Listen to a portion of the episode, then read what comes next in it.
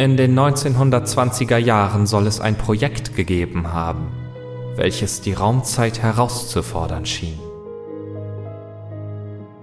In Berlin arbeiteten Wissenschaftler an einem sogenannten Entschleunigungswagen, welcher die Zeit im Innern verlangsamen lässt.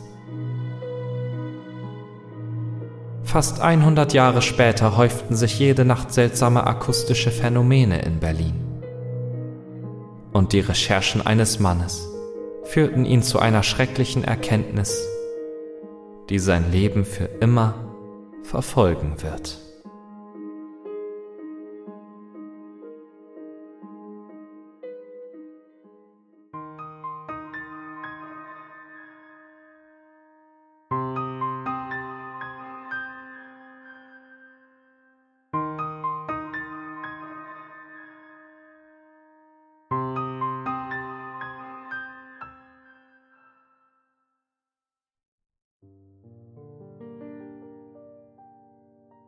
Die Geschichte, die ich zu erzählen habe, bewegt sich auf schmalem Grat zwischen Einbildung und Wirklichkeit, so dass ich nicht sagen kann, ob sie nun wahr ist oder nur eine unglückliche Verkettung von Ereignissen, die meine Fantasie in einen kausalen Zusammenhang gesetzt hat. Auch kann ich nicht behaupten, dass mir etwas Schlimmes widerfahren sei, was meinen gegenwärtigen Geisteszustand rechtfertigen könnte. Denn vorsichtig formuliert befinde ich mich, da ich diese Zeilen schreibe, in dauerhafter psychologischer Betreuung. Bevor ich jedoch auf die Ereignisse eingehen will, die so schwerwiegende Folgen für mich hatten, möchte ich dem Leser versichern, dass ich kein leichtgläubiger Mensch bin. Ich bin im Gegenteil vielmehr ein Mensch der Wissenschaft Jemand, der Fakten und Beweisen sein Vertrauen schenkt und Vernunft und Logik als treibende Kräfte des eigenen Handelns schätzt. Wie sehr ich mich in diesem Punkt irrte. Aber ich schweife ab, denn es widerstrebt mir die Gedanken, auf dieses Ding zu richten, das ich am 15.03.2016 in dem Berliner U-Bahn-Tunnel zwischen den Haltestellen Rathaus Steglitz und Schlossstraße sah. Ich beginne mit dem Besuch einer Ausstellung, die den Titel Jules Verne, das mechanische Korps trug. Es war im letzten Jahr, so um den Sommeranfang. Da lud ein ehemaliger Mitbewohner mich ein, mit ihm die besagte Ausstellung zu besuchen. Meine Leidenschaft für die Werke von Jules Verne war ihm bekannt. Schließlich hatten wir mehrere Jahre zusammengewohnt und eine solide Freundschaft verband uns seither. Der Ausstellungsraum war nicht besonders groß, und die meisten Exponate konnten mit einem flüchtigen Blick erfasst werden. So lief ich das erste Mal an jenem verabscheuungswürdigen Objekt vorbei, kehrte jedoch, nachdem ich meinen Rundgang beendet hatte, noch einmal zurück, um es genauer in Augenschein zu nehmen. Hätte ich damals mein Augenmerk auf ein anderes Exponat gerichtet, ich bin mir sicher, dass ich heute noch im Besitz aller meiner geistigen Fähigkeiten wäre.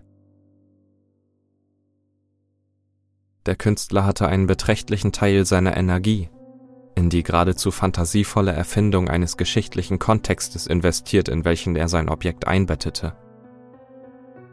Die Geschichte handelte von einem Experiment aus den 1920er Jahren, welches die Relativitätstheorie von Einstein mittels Versuch beweisen sollte. Da man sich dieser Zeit außerstande sah, ein Objekt auf Lichtgeschwindigkeit zu beschleunigen, wollte man den umgekehrten Effekt, die zeitliche Verlangsamung, anstreben.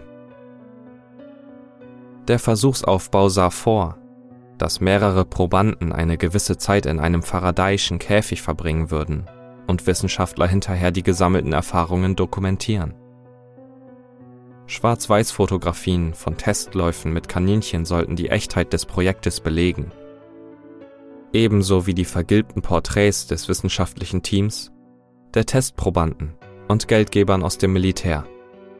Eine weitere Tafel zeigte den wissenschaftlichen technischen Aufbau des Faradayischen Käfigs. Ein groteskes Gefährt, das ich nicht zu beschreiben vermag. Die physikalische Komponente spielte sich im Quantenbereich ab. Eine Thematik, zu der ich aufgrund fehlenden Hintergrundwissens keine Aussage machen kann. Ich kann lediglich wiedergeben, dass die Grundlage des Versuchs auf der Idee beruhte, einen massereichen Körper in eine langsame Schwingung zu versetzen, deren Bewegung näherungsweise Null entsprach. Durch einen physikalischen Effekt sollten Interferenzen mit dem Higgs-Feld erzeugt werden, die zu einer lokalen Verkrümmung des Raumzeitkontinuums führen sollten. Gern hätte ich hierzu die Meinung eines Experten gehört, aber es war mir nicht möglich, weder damals noch heute jemanden zu finden, der in Quantenphysik bewandert ist. Ich erinnere mich aber noch gut daran, wie ich vor dieser Tafel mit dem geschichtlichen Kontext stand und ein wenig schadenfroh daran dachte, dass es sicher Menschen geben würde, die auf die gut gestrickte Geschichte hereinfallen würden. Menschen, die leichtgläubig genug wären, um aus einer Handvoll alter Fotos den Schluss zu ziehen, dass dieses Exponat mehr war als ein aufwendiger Scherz. Ich betrachtete das Ausstellungsstück selbst mit einer Mischung aus Belustigung und Arroganz. Es war handwerklich einwandfrei gestaltet, das musste ich wohl zugeben. Doch gewisse Formen und mechanische Ausführungen verliehen dem Objekt etwas Lächerliches und Absurdes. Einmal konnte ich mir nicht verkneifen, mit der Hand eine der metallischen Oberflächen zu berühren, obwohl sich das, wie ich wohl weiß, in einem Museum nicht schickt. Aber der Zweifel nagte derart stark in mir, dass ich unter allen Umständen sicherstellen wollte, dass es sich bei diesem künstlerischen Werk um nichts anderes als eben ein Kunstwerk handelte. Eines, das durch gewissenhafte Planung in ein urbanes Mysterium eingebettet worden war. Kurz, ich konnte weder einen offensichtlichen Fehler noch haltbare Beweise finden, die Einfluss auf die Echtheit der Geschichte gehabt hätten, und tat sie schließlich als gut erzählten Witz ab. Das kurzzeitig aufgeflammte Interesse verließ mich nach Verlassen der Ausstellung wieder. Bald verflog auch die Erinnerung, und ich wendete mich den alltäglichen kleinen Problemen zu, die uns heute so ausfüllen und beschäftigen, dass daneben selten Raum für Rätsel bleibt. Erst gegen Ende des Jahres erinnerte ich mich wieder daran, als die Nachrichten von einer Reihe Meldungen beherrscht wurden, die allesamt merkwürdige akustische Phänomene in Berlin behandelten. Es schien, als schreckten die Bewohner bestimmter Stadtteile regelmäßig von metallischem Knallen geweckt aus dem Schlaf. Warum ich mich in diesem Zusammenhang an eine Ausstellung erinnerte, die bereits mehr als ein halbes Jahr zurücklag, konnte ich nicht sagen. Mein logisches Denken hungerte nach Fakten und ich verwendete einige Feierabende für ausschweifende Recherchen im Internet. Ich fasse mich kurz. Ich fand nichts, was mir nicht schon von der Ausstellung bekannt gewesen wäre. Dieselben Erläuterungen des Experiments, dieselben Fotografien und sogar Abbildungen des grauenhaften Objekts. Natürlich fand ich auch, wie erwartet, vereinzelte Beiträge Leichtgläubiger, die unvoreingenommen an die Echtheit der Geschichte glaubten. Der Vollständigkeit halber verfolgte ich natürlich auch diese Spuren ein kleines Stück. Gelangte aber, wie hätte es auch anders sein sollen, nur an die üblichen Anhäufungen modernen Aberglaubens. Von Alien-Geschichten über Chemtrails bis hin zu Weltuntergangsprophezeiungen. Die Weihnachtsfeiertage lenkten meine Aufmerksamkeit auf wichtigere Angelegenheiten und meine Recherchen ruhten über den Jahreswechsel. Ich kam zu dem Schluss, dass ich das Internet als Informationsquelle ausgeschöpft hatte, befand das Thema aber nicht für spannend genug, um mich um alternative Quellen zu bemühen. Im März musste ich beruflich für ein Fortbildungsseminar nach Berlin reisen. Zwei Übernachtungen waren geplant und ich freute mich auf zwei freie Abende in der Hauptstadt. An dieser Stelle muss ich gestehen, dass ich den Bericht nur ungern fortsetze. Wie es dazu kam, dass ich schließlich an der U-Bahn-Haltestelle Rathaus Steglitz landete, ist sicherlich nicht relevant für den Bericht. Dem Leser sei lediglich gesagt, dass ein Seminarteilnehmer, mit dem ich lose Bekanntschaft geschlossen hatte, nach einem Abend in einer örtlichen Kneipe eine Wette vorschlug, die ich nach reichlichem Bierkonsum nicht ablehnen konnte. Meine vernünftigen Überzeugungen waren derart angegriffen, dass er mich nach kurzer Zeit zu ködern vermochte. Wäre ich nüchtern gewesen, hätte ich sicher dankend abgelehnt, ungeachtet des Spotts, den ich dafür hätte ertragen müssen. So aber hatte mein gesundes Urteilsvermögen nach einigen Bier Schaden genommen. Und angestachelt von den höhnischen Kommentaren meines Bekannten, ging ich auf diese in höchstem Maße unvernünftige Wette ein. Wir wollten zu zweit von der U-Bahn-Haltestelle Rathaus Steglitz bis zur Haltestelle Schlossstraße über die Gleise laufen. Der Gewinner sollte der schnellere von uns beiden sein. Mut, Furchtlosigkeit sowie Geschicklichkeit und Ausdauer würden bei dieser Wette gleichermaßen unter Beweis gestellt. Als ich mich also über die Bahnschwellen laufend und stolpernd in dem dunklen Tunnel wiederfand, fühlte ich mich schlagartig nüchtern. Die einzigen Lichtquellen in dieser furchtbaren Katakombe bestanden aus den regelmäßigen Leuchtschildern für Fluchtwege, Geräusche hallten gebrochen von den Tunnelwänden zurück. Der Boden war bedeckt mit einer schwarzen, fettigen Staubschicht, die das Laufen zu einem Balanceakt machte. Jeder Schritt vermochte sich in eine Rutschpartie zu verwandeln, an dessen Ende man schmerzhaft auf die Bahnschwellen stürzen könnte. Die Luft schmeckte metallisch und kratzte trocken in der Lunge. Nach wenigen Metern war ich bereits völlig außer Atem und hechelte hinter meinem Bekannten her, der souverän seinen Vorsprung ausbaute. Ich schämte mich ungeheuerlich für diesen Leichtsinn und hoffte, dass auch späte Besonnenheit für einen guten Ausgang dieses Unsinns beitragen konnte. Ich dachte nicht eine Sekunde länger daran, diese Wette gewinnen zu wollen. Mein Bekannter hingegen legte sich mächtig ins Zeug und rannte blind in der Dunkelheit voraus. Ich hörte das Echo seiner Schritte von den Wänden hallen. Mein eigener Puls hämmerte im Takt dagegen, denn auch der langsame Lauf war mühselig. Ich bemühte mich, sicheren Halt zwischen den Gleissträngen auf den Schwellen zu finden und nicht über lose Kabel in der Dunkelheit zu stolpern oder gar hinzufallen. Die Geräusche meines vorauslaufenden Wettgegners hingegen verrieten, dass dieser häufig fiel und dumpfe Flüche kündeten davon, dass die Stürze schmerzhaft waren. Als das Grauen über mir zusammenschlug, war er bereits so weit vorausgelaufen, dass selbst das Echo seiner Schritte fast verstummte. Plötzlich meinte ich, ein schwaches Licht in der Ferne zu sehen und beschleunigte. Ich vermutete, dies sei der Schein einer Haltestellenbeleuchtung, und die Verheißung eines Endes dieser Tortur beflügelte mich.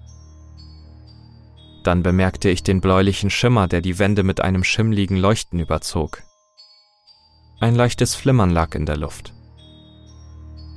Ein Summen erfüllte den ganzen Tunnel, schwoll an zu einem metallischen Kreischen und endete in einem ohrenbetäubenden Knall, der mir für einige Augenblicke das Hörvermögen raubte.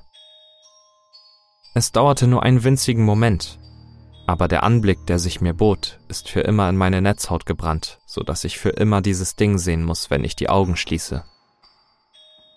Wenige Meter vor mir verdichtete sich der blaue Schimmer zu einem intensiven Leuchten. Die Ränder dieses Phänomens franzten merkwürdig aus und die Luft flirrte heftig an den Übergängen. Dann teilte sich der Schleier und für die Dauer eines keuchenden Atemzuges sah ich das Objekt. Es stand klar und deutlich vor mir. Ein alter, umgebauter U-Bahn-Wagen vom Typ A1. Es konnte kein Irrtum sein.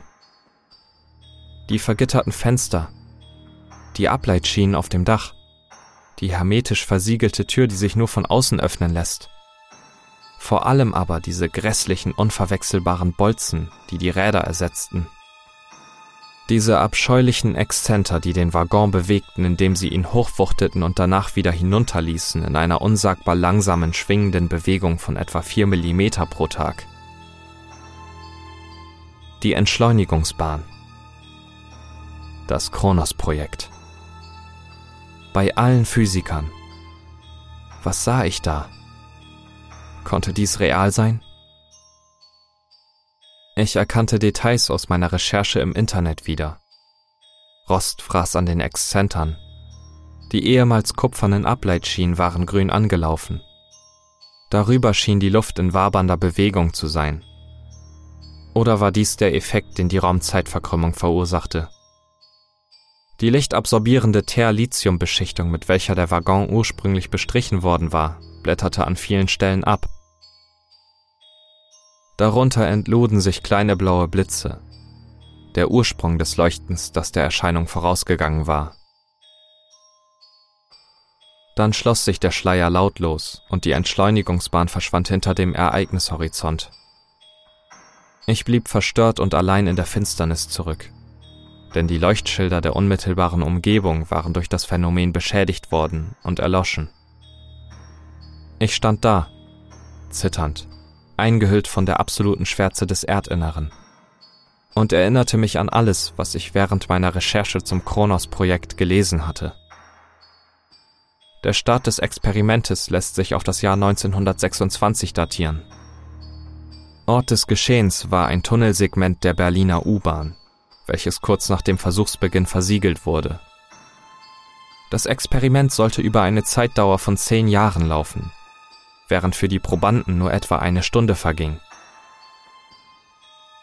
Im Innern des Waggons saßen die Testpersonen an eigens dafür montierten Tischen zum Zeitvertreib hatte man ihnen Karten und Brettspiele mitgegeben. Man stellte Getränke zur Verfügung, aber keine Lebensmittel. Es war nicht vorgesehen, dass die Probanden Einfluss auf das Experiment nehmen konnten. Alle Fenster waren vergittert, die Tür nur von außen zu betätigen. Der Personenraum selbst entsprach einem zweiten faradayischen Käfig, was einem hermetisch versiegelten Gefängnis gleichkam. Die Selbstverständlichkeit, mit der die Wissenschaftler vom Erfolg des Unterfangens ausgingen, stieß mich heftig ab. Zur Verständigung mit der Außenwelt befand sich lediglich ein Tonbandgerät in dem Abteil. In den ersten Minuten nach dem Start waren noch artikulierte Laute vernehmbar. Doch später konnte man nur noch mittels komplexer Tonbeschleunigungsverfahren verzerrte Lebenszeichen empfangen. Und dann verschwand die Entschleunigungsbahn. Man vermutete einen optischen Effekt hinter dem Phänomen und arbeitete weiter wie geplant. Aber der Krieg und die Inflation sorgten dafür, dass das Projekt vor Beendigung des Versuchs eingestellt wurde. Unterlagen gingen verloren, Zeitzeugen starben. Die Versuchspersonen galten als verschollen bzw. tot. Doch es kann durchaus sein, dass sie im Innern der Bahn bis heute überlebt haben. Acht Menschen, die in der Zeit verlangsamt in einem winzigen Bahnabteil sitzen, ohne Kontakt zur Außenwelt. Acht Menschen, die seit 1926 an einem Experiment teilnehmen, an das sich heute niemand mehr erinnert. Sollte das Projekt erfolgreich gewesen sein und die Probanden noch wohlauf, dann wären für sie seit Beginn des Versuchs etwas mehr als sechs Stunden vergangen. Fünf Stunden mehr als ursprünglich ausgemacht. Wie mochten sie wohl darauf reagiert haben, als sie feststellten, dass das Tonband nicht mehr zur Verständigung taugt und die ausgemachte Zeitspanne überschritten ist? Würden sie panisch werden? Klaustrophobisch? Würden sie versuchen, mit Kronkorken der Getränkeflaschen die Fenstergitter zu bearbeiten, in der Hoffnung, sich irgendwie befreien zu können? Wer würde sie sonst befreien? Wer könnte sie befreien? Ein ungewisses Schicksal trägt sie immer weiter in die Zukunft, auf einer versiegelten Strecke zwischen Rathaus Steglitz und Schlossstraße. Und ausgerechnet mir musste die verfluchte Entschleunigungsbahn erscheinen. Mir, dem Verfechter der Wissenschaft, dem logisch Denkenden. Ich war ein Narr gewesen. Stoßen Logik und Vernunft nicht allzu oft an ihre Grenzen? Bei Schrödingers Katze gibt es nicht noch genug Rätsel in der Wissenschaft, die wir lösen müssen, bevor wir uns in der Welt sicher fühlen dürfen? Ich bezweifle, dass dieser Tag je kommen mag. Einzig Unwissenheit ist die Antwort. Nur ungebildete Unwissende können den Frieden empfinden, der mir auf ewig versagt bleiben wird. Denn ich weiß jetzt, dass alles wahr ist.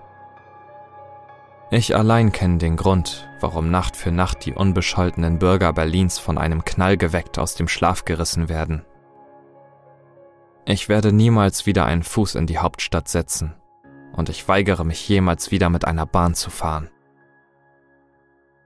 Wer kann schon mit Gewissheit sagen, was zu unseren Füßen unter der Stadt vor sich geht? Welche geheimen Experimente und Versuche in stillgelegten Tunneln und Stollen unter uns weiter existieren, obwohl die Wissenschaftler, die sie ins Leben riefen, schon längst zu Staub zerfallen sind? Wie viele Versuchspersonen verloren und vergessen in geheimen Kammern unter der Erde für die Wissenschaft getestet werden, obwohl niemand mehr da ist, ihre Ergebnisse zu notieren? Nein, ich wage nicht mehr das auszumalen. Zu schrecklich war der Anblick der Entschleunigungsbahn in jener Nacht alleine in den U-Bahn-Tunneln. Das grausame metallische Kreischen verfolgt mich im Schlaf. Ich sehe den verfluchten Waggon auf seinem vorgeschriebenen Weg unendlich langsam vorankriechen. Beladen mit acht Menschen, die dazu verdammt sind zu warten, bis jemand kommt und sie befreit.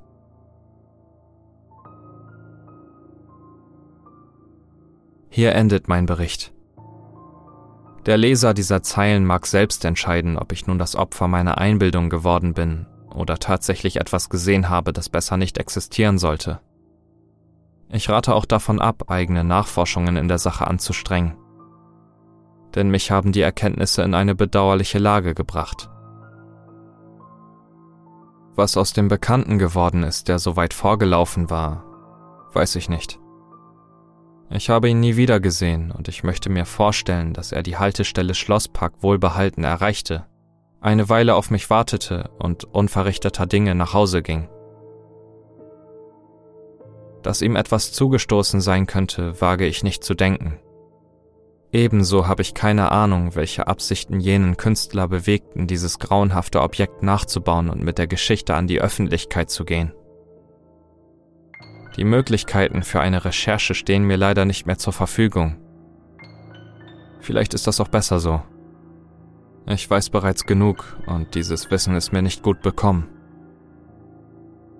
Ich wurde erst am nächsten Morgen von einem Gleisarbeiter der Frühschicht gefunden.